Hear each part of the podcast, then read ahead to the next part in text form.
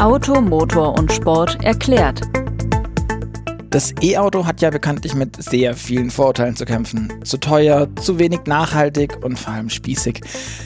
Aber eines der wichtigsten oder größten Themen ist das Thema Reichweitenangst und damit einhergehend die mangelnde Langstreckenkompetenz. Das hält sich auch sehr, sehr hartnäckig als Vorurteilsthema. Besondere E-Auto-Routenplaner sollen jetzt eigentlich diese Angst nehmen, denn damit die Stromer weiterfahren können, gibt es nur zwei Möglichkeiten. Entweder man baut eine riesige Batterie ein oder man muss eben häufiger nachladen. Und da Batterien verhältnismäßig teuer sind, liegt es eigentlich relativ nahe, dass die meisten Hersteller sich dafür entscheiden, die Kunden einfach häufiger zur Ladesäule zu schicken. Wie die Autohersteller genau das machen und wie das alles funktioniert, worin sich die E-Auto-Routenplaner von dem regulären Navi unterscheiden das habe ich mit meinem Kollegen Dirk Gulde getestet, mit dem wir heute über den E-Auto-Routenplaner-Test sprechen möchten, den wir sowohl für die Automotor und Sport wie auch für das Elektroauto-Schwestermagazin Move gemacht haben. Deswegen, hallo Dirk, schön, dass du da bist und dir Zeit genommen hast. Hallo Luca, ja, sehr gerne. Dirk, zu Beginn, ähm, wir haben das Thema Langstreckentauglichkeit ja schon angesprochen. Welchen Eindruck hast denn du nach unserem Test? Sind E-Autos wirklich nicht langstreckentauglich? Also den Eindruck, den hatte ich jetzt überhaupt nicht mehr. Das war vielleicht bis vor drei Jahren oder so noch ein Thema. Aber wenn ich mir jetzt angeguckt habe auf unserer Route, wir hatten ja 40, 50 Ladeunterbrechungen insgesamt, wie viele Schnelllader es gibt an den Rasthöfen und ähm, ja, wie gut ich da auch einen Platz bekommen habe. Also ich habe nie irgendwie mal eine, eine Schnellladesituation gehabt, wo ich weiterfahren musste, weil alle Plätze belegt waren. Klar, da gibt es wahrscheinlich schon auch andere Zeiten, wo es anders aussieht. Aber ich habe nicht das Gefühl, dass man mit dem Elektroauto nicht lang Langstrecke fahren kann. Okay, und ähm, was macht für dich jetzt eine gute Ladeplanung aus? Ich habe da ja ganz, ganz klare Kriterien. Ich möchte zum Beispiel möglichst schnell ankommen und vorher wissen, wo ich laden soll. Ja, ich meine, das ist natürlich das Endziel, das die Hersteller haben mit ihren roten äh, Ladeplanern, dass du möglichst schnell ankommst. Und ein guter Ladeplaner macht es meiner Meinung nach so, dass er einfach eine vernünftige Ladestrategie entwickelt. Also Ladestrategie heißt, wann muss ich denn zu einer Ladesäule fahren? Bringt es was, wenn ich schon relativ früh nachlade, wenn mein Akku noch voll ist? Nee, Antwort nein. Dann brauche ich relativ lange mit dem Nachladen, weil ein voller Akku nicht so viel Strom verkraftet wie ein leerer Akku. Also jeder, der ein Elektroauto hat, weiß, dass am Anfang die großen Ladeströme fließen, solange der Akku noch leer ist und es am Schluss immer langsamer wird. Also wäre eine gute Ladestrategie schon mal, dass ich mein Auto relativ weit leer fahre und erst dann zu einem Schnelllader schicke. Oder auch natürlich, was die Leistung von diesen Schnellladern betrifft. Es macht keinen Sinn, wenn ich achtmal auf einer Strecke halte und dann an einem 22 oder 50 kW Lader stehe. Wenn mein Auto 200 kW verkraftet, dann ist es sinnvoll, ich mache wenig Ladestops, aber dafür mit einer sehr hohen Ladeleistung. Und all die Dinge machen die Ladestrategie aus. Genau, und jetzt haben wir ja bei dem E-Auto-Routenplaner-Test festgestellt, den wir gefahren sind, dass es vor allem dann damit auf diese Einstellung oder auf diese Strategie einkommt. Und die muss man ja auch irgendwie einstellen oder mit, zumindest mit Parametern versehen. Was war denn da dein Gefühl? Ich kann vorweg sagen, ich hatte das Gefühl, es hätte noch viel mehr Einstellmöglichkeiten äh, gebraucht bei den Autos. Ich bin aber auch ähm, ein kleiner Technikfreak und spiele gerne an solchen Schiebereglern rum. Was war denn da dein Gefühl? Also ich finde, ein gutes Bediensystem macht immer aus, dass es den Laien oder denjenigen, der nicht ganz so tief in der Technik drin ist, schon relativ am Anfang mit wenig Wissen glücklich macht, dass ich also, mhm. wenn ich mich nicht so tief mit beschäftigt habe, dann trotzdem einigermaßen vernünftig von A nach B komme und das Auto mich nicht ständig irgendwie verwundert. Aber es sollte auch möglich sein, dass ich unterschiedliche Dinge noch einstellen kann. Also dass ich zum Beispiel sagen kann, ich will mein Akku nie unter 20 Prozent haben oder ich will, wenn ich am Ziel ankomme, mindestens noch 10 Prozent oder noch 20 Prozent oder noch 50 Prozent drin haben, weil ich vielleicht am anderen Morgen gleich nochmal irgendwie weiterfahren will und dann nicht erstmal mir wieder eine Ladesäule suche. Also solche Geschichten sind wahnsinnig wichtig oder auch, dass ich einstellen kann, mit welchem Abrechnungssystem ich diese Ladesäule bezahlen kann. Also passt die Ladesäule überhaupt zu meiner Ladekarte, weil was bringt mir der schönste Lader, wenn ich dann davor stehe und ihn nicht benutzen kann. Also solche Einstellmöglichkeiten sind schon wichtig und waren auch ein großes Kriterium bei uns im Test. Mhm. Also nochmal zum Festhalten, das eine ist das SOC-Thema, also State of Charge. Wie viel soll mindestens aus dem Akku rausgefahren werden können, bevor nachgeladen wird, wie viel am Ziel ähm, und bis wohin vielleicht auch der SOC geladen werden soll. Soll ich, will ich mal bis 100 Prozent laden oder reichen mir die 80, bei denen das ja zum einen akkuschonend äh, passiert einigermaßen und zum anderen auch deutlich schneller als in den oberen Prozentbereichen. Und das nächste, was du noch sagst, ist das Thema Ladeinfrastruktur auswählen und Kombination mit dem Auto.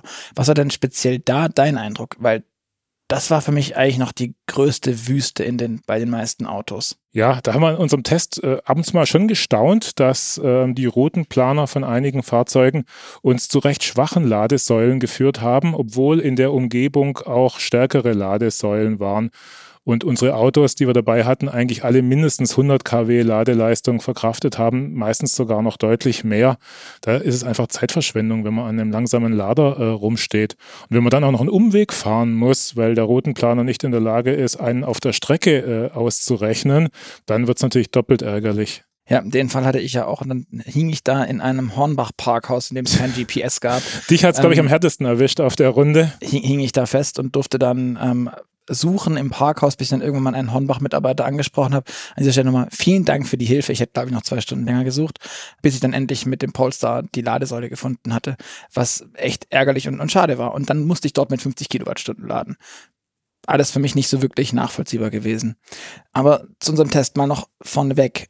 Was unterscheidet denn in deinen Augen im Wesentlichen dann diese E-Routenplaner, die ja im Grunde nur Navis sind, oder? Ja. Zum, zum, normalen Navi, wie wir es aus dem Auto kennen. Ja, also im Prinzip äh, jemand, der noch nie Elektroauto gefahren ist und überhaupt nicht weiß, worüber wir reden. Ein Elektro-Routenplaner ist wirklich nichts anderes als ein Navigationssystem, das mich von A nach B lotst, am besten noch um die Staus rum. Das macht ein normales Navigationssystem ja auch. Aber dann kommt eben als zusätzliche Komponente noch das Thema Laden dazu. Also der E-Routenplaner weiß, wenn mein Akku zur Neige geht, weil er ist ja mit dem Auto vernetzt. Er weiß, ich habe jetzt nur noch 10 Prozent Akkuleistung. Und in dem Moment sucht er mir dann, das macht er natürlich schon vorausschauend, weil er ja weiß, wie viel das Auto verbraucht, aber für diesen Moment hat er mir dann eine Ladesäule berechnet und lotst mich dann noch zu einer Ladesäule und als quasi wie so ein Zwischenziel, das ich ja bei meiner Navi auch von Hand einprogrammieren kann, fahre mich noch zu einem Bäcker oder sowas. Das macht der Routenplaner dann eben für eine Ladeunterbrechung und das Ganze eben möglichst intelligent, möglichst automatisch, so dass ich unterm Strich am schnellsten ans Ziel komme. Mhm. Aber jetzt mal, um das, um das Ganze abzurunden, wir haben zwar schon die einzelnen Kriterien mal so grob angedeutet, aber vielleicht mal zusammengefasst, wie lief denn der Test ab und ähm, vielleicht kannst du es kurz erklären und was waren denn die Kriterien, auf die wir jetzt auch besonders viel Wert gelegt haben? Ja, also wir haben uns eine Runde ausgedacht äh, von Stuttgart über München und Nürnberg, dann in den Osten, in die Nähe von Leipzig, einfach um ja, also die Route, die hätte auch in jede andere Richtung gehen können. Wir, das, das war im Prinzip Zufall. Wir sind auch nicht in einer Kolonne gefahren oder sowas, sondern jeder ist von uns in seinem Auto zur nächsten Ladesäule gefahren, so wie es ihm das Auto angezeigt hat. Deswegen haben wir uns unterwegs auch gar nicht so oft getroffen. Wir hatten immer nur das gleiche ähm, Ziel, ähm, wo wir hin uns lotsen lassen wollten und haben dann da auf der Fahrt protokolliert, wie das Thema Laden von den Routenplanern gemanagt wurde. Mhm. Und zu den Kriterien selbst. Was hatten wir da für Kriterien? Kannst du die vielleicht mal kurz mit auflisten? Ja, also unser wichtigstes Kriterium war das, was ich vorhin auch schon mal angedeutet habe, die Ladestrategie. Also was sind es für Ladesäulen gewesen? Wo ist der Standort? Liegen die wirklich schön auf der Strecke oder muss ich einen Umweg fahren? Von der Autobahn runter und wir hatten teilweise auch Fälle, da mussten wir von der Autobahn runter und hat uns das System in die Gegenrichtung äh, erst nochmal wieder zurückgelotst und dann wieder, wieder in die andere Richtung und so. Also das, äh, das war alles äh, ja, das schlecht quasi, ja. ja äh, nicht nur du, nicht nur du. Stimmt, ich war nicht alleine. Wir haben, wir haben uns ja dann dort getroffen, beide genau. rückwärts wieder zurück auf die Raststätte fahren. Ja, genau. Also die Ladestrategie, das war unser wichtigstes Kriterium. Da haben wir auch die meisten Punkte für ähm, vergeben. Was wir auch noch ähm, wichtig fanden, ist die Berechnungsgeschwindigkeit und die Präzision. Also es gab Autos, die haben uns erstmal eine normale Navigationsroute ausgespuckt und erst nach dem Losfahren, eine Minute später oder so, hatten sie dann noch die Ladepunkte dazu berechnet. Und andere Autos haben es halt in fünf Sekunden sofort am Anfang gemacht und das ist auch wesentlich besser, weil dann kann ich mir nämlich diese Ladeunterbrechungen nochmal angucken, bevor ich losfahre und kann vielleicht sagen, ach, da will er mich hinführen. Nee, da gehe ich lieber eins früher schon raus, weil da ist, keine Ahnung, da ist irgendein Geschäft noch in der Nähe, wo ich noch gerne hin will. Oder also ich will auf jeden Fall, bevor ich losfahre, wissen, was das Auto mit mir vorhat. Das war uns auch äh, wichtig. Mhm. Und natürlich die ganzen Einstellmöglichkeiten, die du schon vorhin erwähnt hast. Also kann ich eine gewisse Restbatteriemenge Spannmenge oder Energiemenge in der Batterie als, äh, als Minimum definieren und solche Sachen. Dann natürlich, wie übersichtlich werden die Routen dargestellt. Wenn ich eine längere Route fahre über viele hundert Kilometer, dann habe ich ja nicht nur einen Ladestop, sondern habe ich teilweise drei oder vier Ladestops und wird mir das am Anfang meiner Fahrt übersichtlich präsentiert, sodass ich mir da auch eine Vorstellung von meiner Reise machen kann. Oder muss ich da in die fünf 15. Unterebene des Menüs gehen, um zu gucken, äh, wo er mich dahin fahren will. Und ja, der letzte Punkt ist die Bedienung und die Benutzerführung. Wie intuitiv ist das System oder muss ich da ewig die Bedienungsanleitung lesen? Mhm. Gerade beim vorletzten, den, den, du nanntest, mit dem ähm, die Planung und die Übersichtlichkeit, das ist für mich auch auf, auf gerade auf Dienstreisen äh, immer sehr, sehr wichtig, weil ich dann halt auch Telefontermine beispielsweise, Interviews, Gespräche, die man sonst führt, weil ich meine, wir kennen alle die deutschen Autobahnen, das, die Netzabdeckung ist manchmal so mittel. Ähm, dann hast du aber auf den Rastplätzen in der Regel ähm, einigermaßen guten Empfang und dann lege ich das genau da auf solche Termine, wenn das dann verlässlich ist, die Laderoute und die, die Pausen, die ich dann da mache, wenn mir dann im Idealfall das Auto sogar noch anzeigt, du bleibst hier etwa eine halbe Stunde stehen, dann weiß ich auch, was ich in der halben Stunde machen kann und kann diese Zeit auch sinnvoll nutzen und bin ich, komme an und bin dann gespannt, was ich denn jetzt eigentlich, was mich erwartet. Ja. Gut, ähm, wir haben jetzt schon sehr viel über die Kriterien, über dass wir mit Autos unterwegs waren, gesprochen. Jetzt würde mich noch interessieren, ob, oder kannst du es vielleicht kurz darlegen, mit welchen Autos waren wir denn unterwegs, außer mit dem Polestar, der mich beim Hornbach etwas für Verwirrung gesorgt hat und der, mit dem ich auch mal rückwärts fahren durfte, auf der, also nicht rückwärts auf der Autobahn, umdrehen musste, um zurückzufahren, bei der Raststätte wieder raus und dann mit großem Umweg erst ankam. Ja, ja. Also wir hatten insgesamt sechs Routenplaner im Test. Davon waren fünf eingebaute Routenplaner, die also sozusagen das Bordnavigationssystem nutzen und diese Zusatzfunktion hatten. Und wir hatten aber auch eine App dabei. Also es ist eine Handy-App, die aber trotzdem mehr kann als äh, die meisten anderen Routenplaner-Apps weil die konnte nämlich oder die kann auf den Batterieladezustand, also auf den SOC-Wert des Autos zugreifen im Falle von iWays. Also es ist ein chinesischer Hersteller, der jetzt gerade in Europa ähm, Fuß fasst. Und das sind ähm, Kompakt-SUV-Fahrzeuge hauptsächlich, der iWays U5 oder U5, den hatten wir dabei. Und die haben es der Firma Pump, also das ist dieser App-Anbieter, die haben es denen gestattet, auf den Batteriezustand des Fahrzeugs, auf den SOC des Fahrzeugs zuzugreifen. Also die haben ihren, ihren Server, das Auto ist ja mit einem äh, Server beim Hersteller immer in Verbindung, die haben ihren äh, Server quasi geöffnet, die, die Jungs von iWays, damit Pump darauf zugreifen kann. Weil es gibt ja auch noch die Möglichkeit, dass ich meine Routenplanung über eine normale Handy-App mache das funktioniert im Prinzip auch äh, ordentlich. Da gibt es auch äh, gute Apps. Die meisten davon haben nur den Nachteil, dass sie eben nicht wissen, wie der Batteriestand im Auto gerade ist. Also die, die arbeiten mit Prognosen auf der Basis von Verbrauchsprofilen und und rechnen dann, wann man ungefähr ähm, den Akku leer haben könnte und so. Aber viel besser ist es natürlich, wenn die App auch tatsächlich weiß, was mit dem, mit dem Akku tatsächlich äh, los ist. Und ja, die, diese Apps, äh, von denen ich gesprochen habe, da gibt es auch welche, da kann ich ähm, Zusatzmodule mir ins Auto einbauen, die dann über Bluetooth mit der App ähm, genau diesen Batterieladestand austauschen. Aber ähm, das ist für viele Anwender schon wieder ganz schön frickelig, da so an irgendwelchen Buchsen Zusatzgeräte anschließen und so. Das will man vielleicht nicht machen. Deswegen hat uns diese Pump-App sehr gut gefallen. Genau, was man auch sagen muss, es gibt ja beispielsweise auch der sehr bekannte Better Route Planner. Genau. Ähm, äh, auch eine dieser Apps, mhm. ähm, die sich dann auch aber in der Regel ohne richtige Herstellergenehmigung oder echte Kooperation in den meisten Fällen ähm, mit dem Auto verbinden lassen und dann über die Zugangsdaten, die ich dann aus dem Konto von Audi, MyAudi Audi dann in dem Fall oder Mercedes Me und wie sie alle heißen von den Herstellern, darüber dann den SOC abrufen. Aber das sind halt alles immer Workarounds mit, mit irgendwelchen Schnittstellen, die nicht gezielt für ähm, die Apps dann gemacht sind. Ja. Und da geht von uns vielleicht auch an dieser Stelle nochmal ein, ein Dankeschön raus an ähm, Helmut Rissler von Pump und auch an den Bernd Habel von iWays, die für unseren Test exklusiv schon mal vorab uns die ganzen Sachen ermöglicht haben. Wir durften nämlich mit Pump mit der Beta unterwegs sein und das mal ausprobieren. Deswegen lief der Test am Ende ja auch ich will mal sagen, außer der Reihe und wurde nicht gezielt mit eingewertet. Genau, genau. Jetzt, jetzt haben wir viel über die App gesprochen, über die Pump-App und auch über die anderen Apps, die es in dem Bereich gibt. Aber jetzt habe ich noch gar nicht gesagt, mit welchen Fahrzeugen wir eigentlich Stimmt. unterwegs waren. Außer dem Polestar 2, von dem wir es ja schon hatten, war das noch ein Renault Megane, ein Tesla Model 3, ein Mercedes EQC und ein BMW i4. Mhm. Und ähm, Jetzt die große Frage, was hat denn richtig gut geklappt und was hat gar nicht so gut geklappt? Was ist da dein Eindruck gewesen oder deine Erfahrungen? Also wenn man vielleicht das mit den, mit den äh, positiven äh, Erfahrungen anfangen möchte, da hat uns Mercedes und äh, Tesla sehr gut gefallen. Also im Prinzip den besten Routenplaner hatte äh, Tesla in diesem, diesem Vergleich, das muss man schon sagen. Also die Geschwindigkeit der Berechnung, die Präzision, auch die Übersichtlichkeit und äh, die Ladestrategie, zu welchem Zeitpunkt ich äh, an den Supercharger geschickt wurde von meinem eigenen Akkustand her, das war schon ziemlich nahe an Das Thema optimal. Vorkonditionieren noch. vielleicht Vorkonditionieren sogar. ist auch so ein Ding, ja. Ähm, ist mein Akku, also weiß mein Akku, dass er jetzt gleich geladen wird? Wenn ja, kann ihn das Auto zum Beispiel schon ein bisschen runterkühlen oder ein bisschen aufheizen, damit er im richtigen Temperaturbereich ist und dann schneller lädt und solche Sachen. Da ist Tesla schon richtig, richtig gut. Was uns nicht so toll gefallen hat an Tesla ist, dass dieser Routenplaner nur die eigenen Supercharger berücksichtigt. Also es gibt glaube ich, um die 2000 Supercharger in Deutschland. 1000 oder sind es sind's, glaub 1000? ich. Ja, genau, 1000 sind sorry, 1000 sind es, ja. Und die sind zwar strategisch ähm, toll aufgestellt an den Autobahnraststätten und wir hatten auch nie Probleme damit, aber es ist natürlich trotzdem ein Unterschied, ob ich jetzt 1000 habe oder was weiß ich, 50.000 oder 40.000, wie es in Deutschland gibt.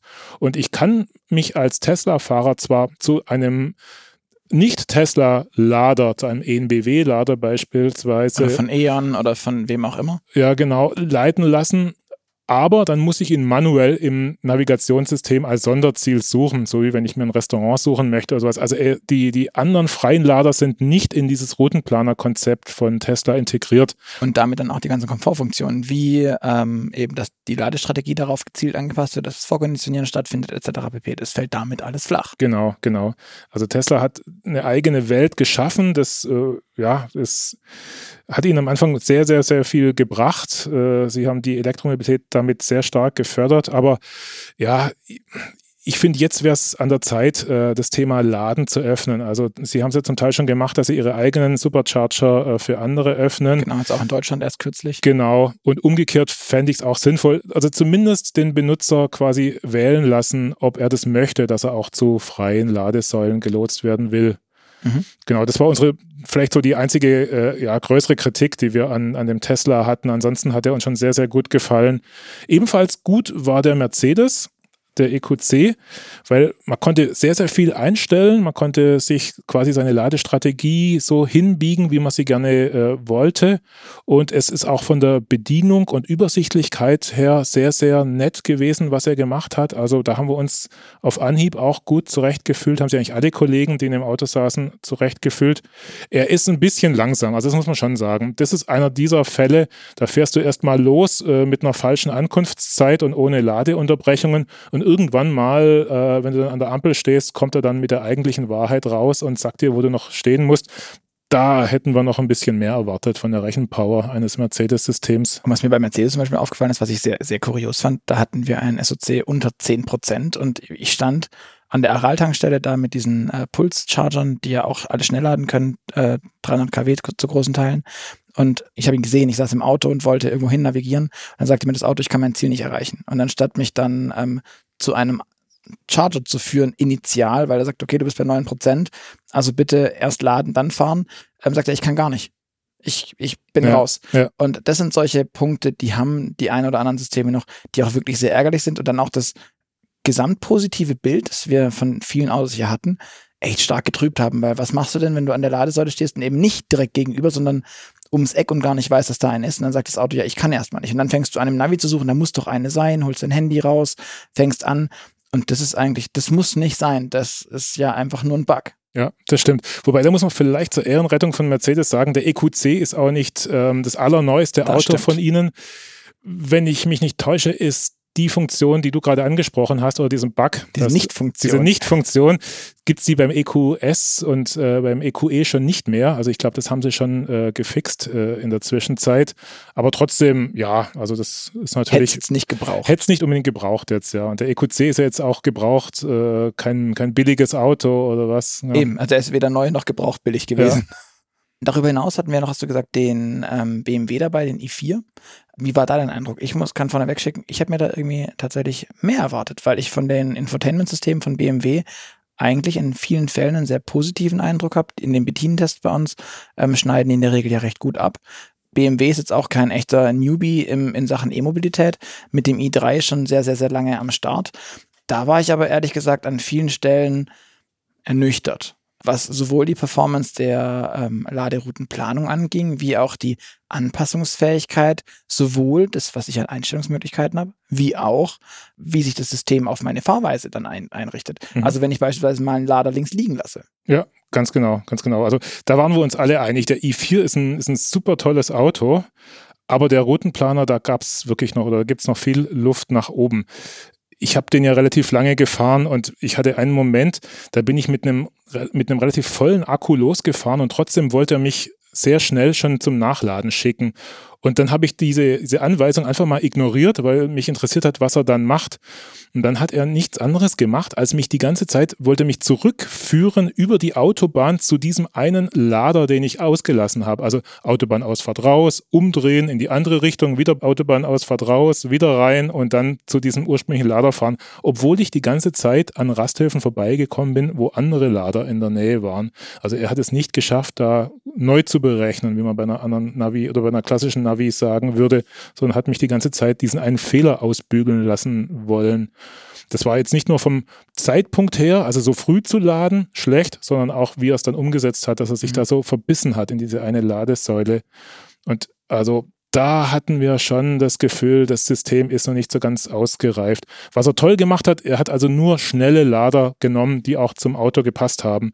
Wir standen also nicht an irgendwelchen 22 oder 50 kW Ladern äh, mhm. ewig rum. Wir hatten darüber hinaus ja noch zwei Autos dabei, die ähm, auf die Google-Systeme zurückgegriffen haben, den ähm, Megane E-Tech und dem Polestar 2, die dann am Ende ja mit ähm, ja, also durch Android Auto dann letztendlich äh, auf Google Maps Basis ähm, die E-Routenplanung fahren.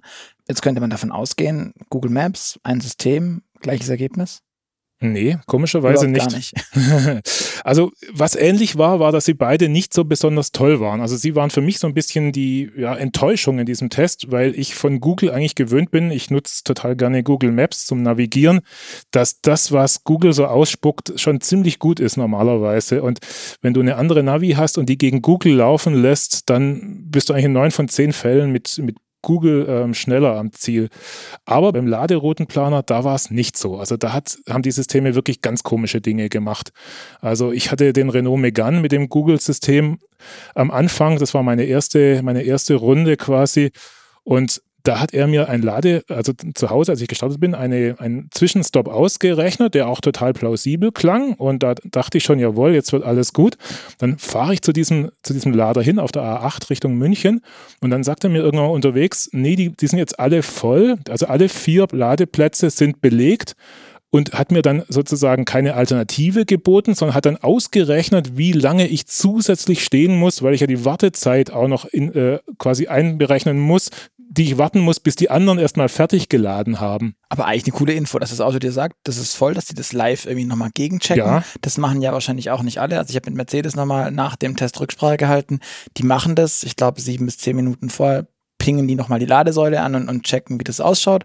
Ähm, aber dazwischen passiert gar nichts mehr. Also die haben auch nicht so viel Möglichkeit, es dann noch weit zu adaptieren. Der Megane hat jetzt ja auch keinen riesen Akku, von daher ist es ja eigentlich eine feine Nummer, das zu machen. Das ist wahrscheinlich das große Aber von deiner Seite. Ja, total. Also wenn er gesagt hätte, die alle vier sind voll, wollen sie zu einem anderen Lader geleitet werden, so wie beim Stau ja auch manchmal gefragt wird, wollen ja. sie, wollen sie eine Umleitung oder sowas? Ja, nein. Und ich hätte ja gesagt, alles, alles wunderbar. Oder ich hätte nein gesagt, weil ich sage, ich will unbedingt zu dem und ich warte da lieber oder so dann, dann alles super. Aber einfach davon auszugehen, dass ich da jetzt eine Stunde warte, bis dann irgendeiner mal fertig ist, das fanden wir komisch. Und vor allem der Gag war, ich bin dann doch rausgefahren, um mir die ganze Situation dort anzuschauen. Und von den angeblich vier Belegten waren drei frei. Also die Info war auch noch falsch. Ich konnte da sofort laden. Also und das war, das war meine erste Begegnung mit dem Google-System. Und dann war mir schon äh, klar, dass die im E-Lader-Bereich noch nicht das Niveau haben, das sie sonst beim Thema Stauumfahrung oder so haben. Mhm. Was mir noch aufgefallen ist beim Polestar, das fand ich auch sehr bemerkenswert, der wollte immer, dass ich, also bei dem Polster-System, was ich schön finde, es zeigt dir an, bei wie viel Pro, äh, Akkuprozent du ankommst an deiner nächsten Ladepunkt, an deinem nächsten Ladeziel. Ähm, das Auto hat dir auch angezeigt ähm, und mit einem Ping dir das gesagt, dass du jetzt weiterfahren darfst, wenn du im Auto sitzt, während du lädst, dass du ähm, jetzt dein Mindestziel erreicht hast, um die nächste Ladesäule zu erreichen auf, den, auf der Zwischenetappe. Das war alles super. Was mich aber tatsächlich sehr genervt hat, ist, er hat immer prognostiziert, dass ich mit 20 Prozent an der Ladesäule ankommen soll. Ich kam aber mit 33 an. Das heißt, ich hätte mir in Summe über die Strecke von München München dann Richtung Leipzig, hätte ich mir tatsächlich, also wenn man es durchrechnet, eine ganze Ladung sparen können, weil ich jedes Mal mit fünf, also mit knapp 15 Prozent zu viel ankam und am Ende dann aber auch mit, ich glaube, 35 Prozent ähm, oben ankam und ehrlich gesagt nicht wusste, was denn das sollte. Das waren, die meisten Ladevorgänge waren tatsächlich super. Der erste war das mit dem Hornbach, das war auch so ein Auftakt, der nicht so schön war. Danach hat er mich zu einem Porsche-Zentrum ähm, geschickt zum Laden.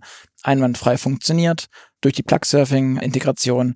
Ähm, auch da beim Polestar finde ich sehr schön, dass man die Anbieter auswählen konnte. Kann man bei vielen Herstellern ja gar nicht. Oder nur sehr eingeschränkt, dass bei Mercedes nur sagt, ich kann bei Mercedes Mi laden. Super.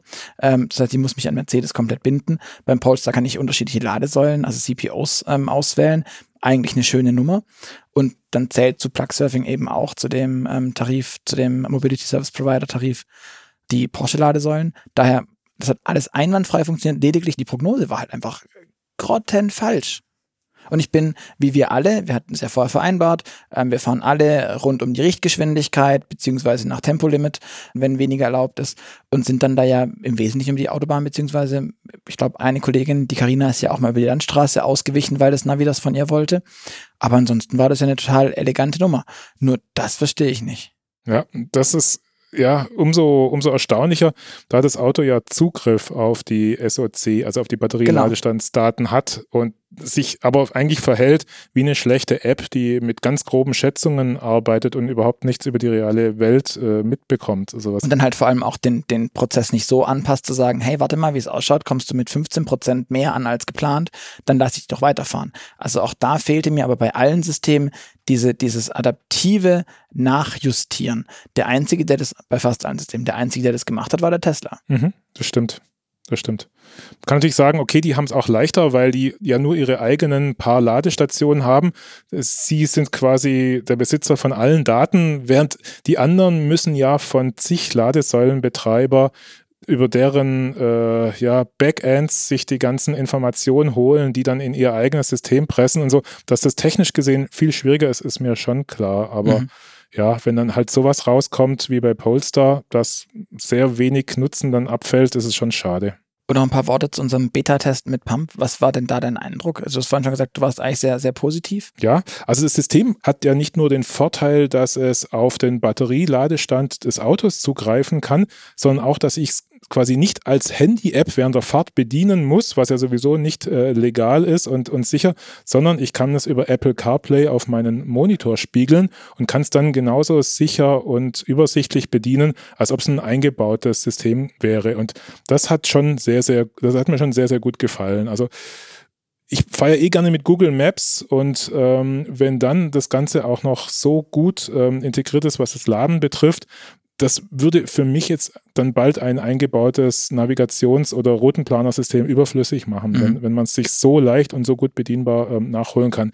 Das System war allerdings noch die Beta-Version, du hast es ja erzählt, das hatte ein paar Bugs noch drin gehabt. Also man konnte, glaube ich, im Stand keine Adresse eingeben, sondern man musste den Motor starten, also war umgekehrt sozusagen. Auf, auf, P gehen, äh, man durfte nicht auf P stehen, sondern man musste auf D oder genau, auf musste auf Drive gehen. gehen, damit man eingeben darf und auf P ging es dann nicht mehr und so. Also es hat schon noch Bugs gehabt. Genau, und wir hatten, glaube ich, auch einmal den Fall, da hat sich von der Pressestelle jemand mit der iWays-App eingeloggt und hat dann quasi die Verbindung zwischen dem Fahrzeug und Pump unterbrochen, sondern umgeleitet auf den iWays-Server und oder wie auch immer das dann technisch im Detail funktioniert.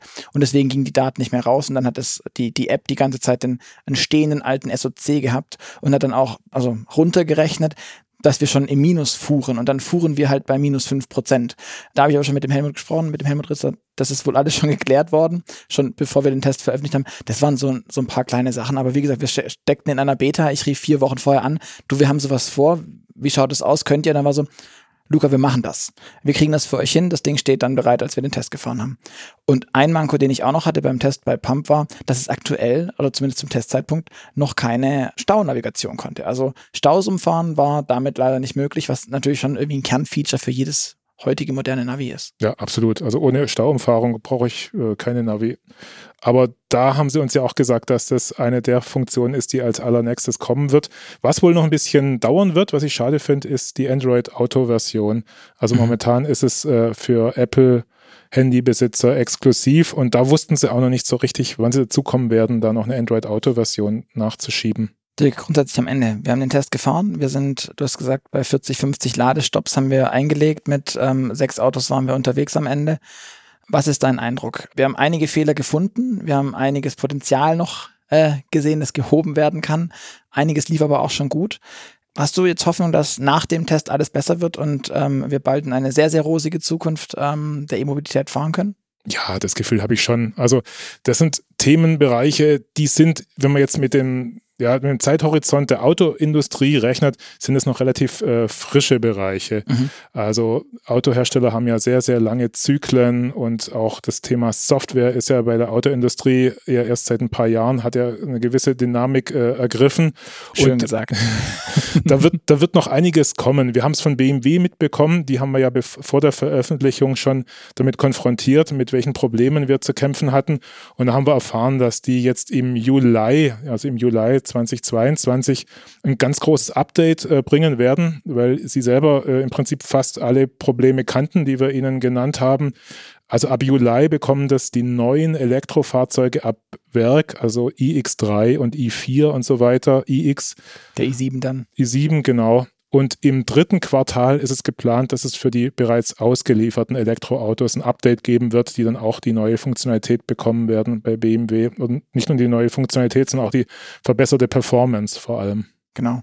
Und wenn ich richtig erinnere, war es so, dass zum einen die Geschwindigkeit der Routenplanung ähm, schneller ist. Also man kriegt direkt die Elektroroute geworfen ja. und nicht erst die normale. Bei, BMW noch so einen Sonderfall hatten wir, glaube ich, gar nicht erwähnt. War es so, dass ich noch aktiv Ja sagen musste. Ja, ich möchte unterwegs auch laden, wenn ich muss. Wo ich im, in einem i4 sitze und denke so, was bleibt mit den anderes übrig, wenn ich von Stuttgart nach Hamburg will? Ja. Dann würde ich unterwegs laden müssen, weil ja. Schieben ist irgendwie mittelfristig keine schöne Option. Nee, das, das ist absolut richtig. Und BMW hat ein tolles Bediensystem mit dem iDrive. Das ist bei uns, ja, Autotestern äh, wird es meistens sehr, sehr positiv bewertet. Aber der Routenplaner, der wirkte da so ein bisschen aufgesetzt auf diese Logik, auf diese Bedienlogik. Das war nicht so tief integriert und intuitiv auch, wie es bei anderen ist. Und ich bin mir relativ sicher, dass sie das mit ihrem äh, Update deutlich verbessern werden.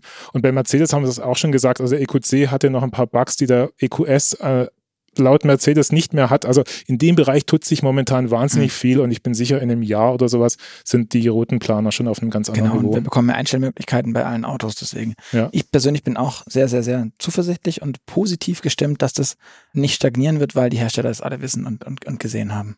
Ja, ja, auf jeden Fall. Lieber Dirk, vielen Dank für all die Infos. Danke, dass du den Test gemacht hast mit mir zusammen. War ja ein ordentliches Stück, was wir da gemacht haben mit drei Tagen unterwegs und viel, viel, viel, viel, viel fahren. An euch draußen, das war Automotor und Sport erklärt. Ihr hört uns wieder in zwei Wochen.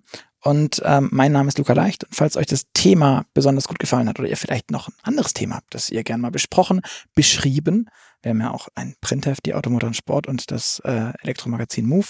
Schreibt uns gern an podcast-ams.motorpresse.de oder auch auf unseren Social Media Kanälen, Facebook, Instagram und wie sie alle heißen. Und natürlich freuen wir uns auch, wenn ihr den Podcast, wenn es euch gefallen hat, ihn bewertet und ihn auch abonniert. Übrigens, wenn euch das Thema Elektromobilität, Nachhaltigkeit und vielleicht aber auch Sicherheit interessieren, am 22.09. findet wieder einmal der Automotor- und Sportkongress statt. Dort werden unter anderem Vorträge von Mercedes-Entwicklungschef Markus Schäfer, dem Porsche-CEO Oliver Blume, dem Renault-CEO Luca De Meo und der CTO Daniela Wehrlich ähm, erwartet, die ja zum Beispiel beim Batterietechnik-Startup Custom Cells die Technik verantwortet als CTO und dort unter anderem die Hochleistungsbatterien für Porsche entwickelt. Übrigens, die war auch schon mal bei unserem Move-Podcast ähm, zu Gast. Fand ich sehr, sehr, sehr spannend, was sie da erzählt hat. Und da hat sie uns mal ein bisschen eintauchen lassen, wie Batterietechnik funktioniert, was die einzelnen Unterschiede sind. Und wo wir gerade beim Move-Podcast sind, wir haben natürlich nicht nur den Move-Podcast, sondern allerlei anderes auch noch. Wenn euch zum Beispiel mal nach einem munteren Autotalk ist, möchte ich euch noch wirklich sehr herzlich den ähm, Podcast von den Automotor- und Sportkollegen Jens Dralle und Sebastian Renz ans Herz legen, namens Kiesplatzkönige. Dort sprechen die beiden ähm, mal mehr und mal weniger ernst gemeint über automobile Schätze im weitesten Sinne zu irgendeinem speziellen Thema, die Sie auf Ihrem mobile.de Parkplatz gesammelt haben. Und ähm, ich kann euch versprechen, es ist auf jeden Fall jedes Mal sehr, sehr, sehr lustig. Und ähm, die beiden haben für jeden Einsatzzweck und ganz egal, was es ist, sei es Farbe, Klappscheinwerfer, ähm, Auspuffverlängerung, ich weiß nicht, was den beiden noch alles einfällt, immer das Richtige auf Immobilie.de Parkplatz parat. Deshalb nochmal Tschüss, vielen Dank an dich, Dirk, und an euch fürs Zuhören. Bis zum nächsten Mal. Tschüss.